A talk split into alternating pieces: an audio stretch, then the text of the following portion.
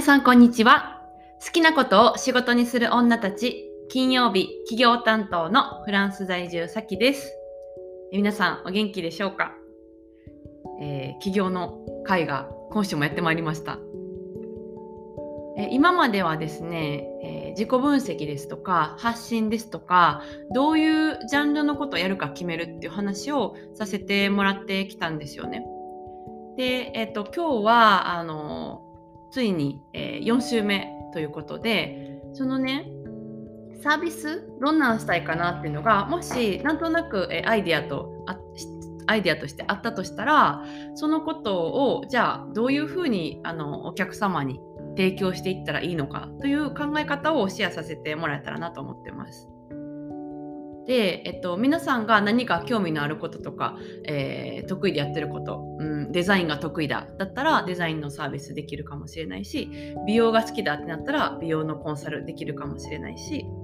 えー、ヨガが、えー、ヨガを5年やってるとしたら、えヨガのレッスンの提供できるかもしれない。っていう時に、えサービスっていうのはどういう存在かというとあのめちゃくちゃシンプルに言うと、え、お客様の悩みを解決するのがサービスなんですね。なので、えー、お客様がどういうことに悩んでいて、えー、私のサービスを通すとどんな解決ができるかということを、えー、提供者も明確にしないといけないんですね。で例えば、うん、起業がしたいってなった時に起業がしたいという悩みを解決するのがサービスなんですけれども、えー、悩みっていうのはあのそういうめちゃめちゃはっきりしたものじゃないことの方が多いんですよね。起業したいっていう人の悩みを解決するのがサービスなんじゃないの？えどういうこと？みたいな 感じであのもしかしたら、えっと、思う方がいらっしゃったらあのそのね起業したいってもう悩みが出てきてるっていう人の方があの少ないんですよね。まあ、健在のあの悩みとしてあのご自身が気づいてる起業したいというところに気づいてるっていう人はあのどっちかというと少なくて、えー、そこに至るまでの悩みの方を、えー、あのこんなものが解決できますよっていう方がいいんですよ。で例え話をすると、うん、ヨガのレッスンを提供する方はヨガをしたいっていう悩みを解決するのがサービスなわけじゃないんですよね。何度どんな悩みを解決するかって言ったら姿勢を良くして美しい女性になりたい。っていう悩みを解決したりですとかなんか体が痛い調子が悪いな仕事がうまくいかないな頭が回らないなって思ってる時にそれって実はヨガをしたら解決しますよ。っていうあの解決法としてのヨガを提案したりですとかそういうあのヨガに直結してないようなお悩みの方があの刺さったりするんですよね。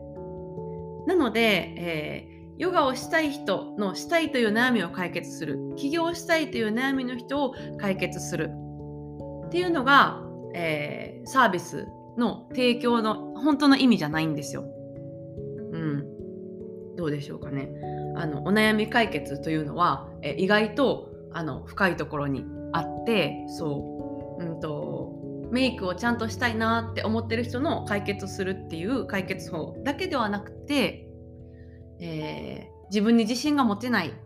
なかなか人の目を見てあの話せないからコミュニケーションがうまく取れないっていう方にもしかしたら自分を好きになれるメイクをしたらその悩み解決できますよっていう提案をするのがあのサービス提供者の、えー、やるべきことなんですよね。お客様が気づいていない解決法としてこのサービスがありますよっていう話をするのがすごく大事なんですよ。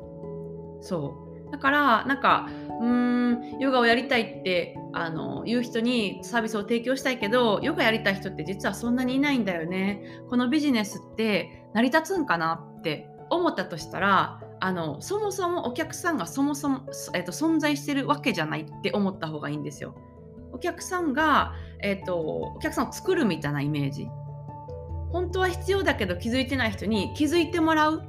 ためにこんなお悩みを解決できますよっていうのがあのサービスの立ち位置なんですよね。なので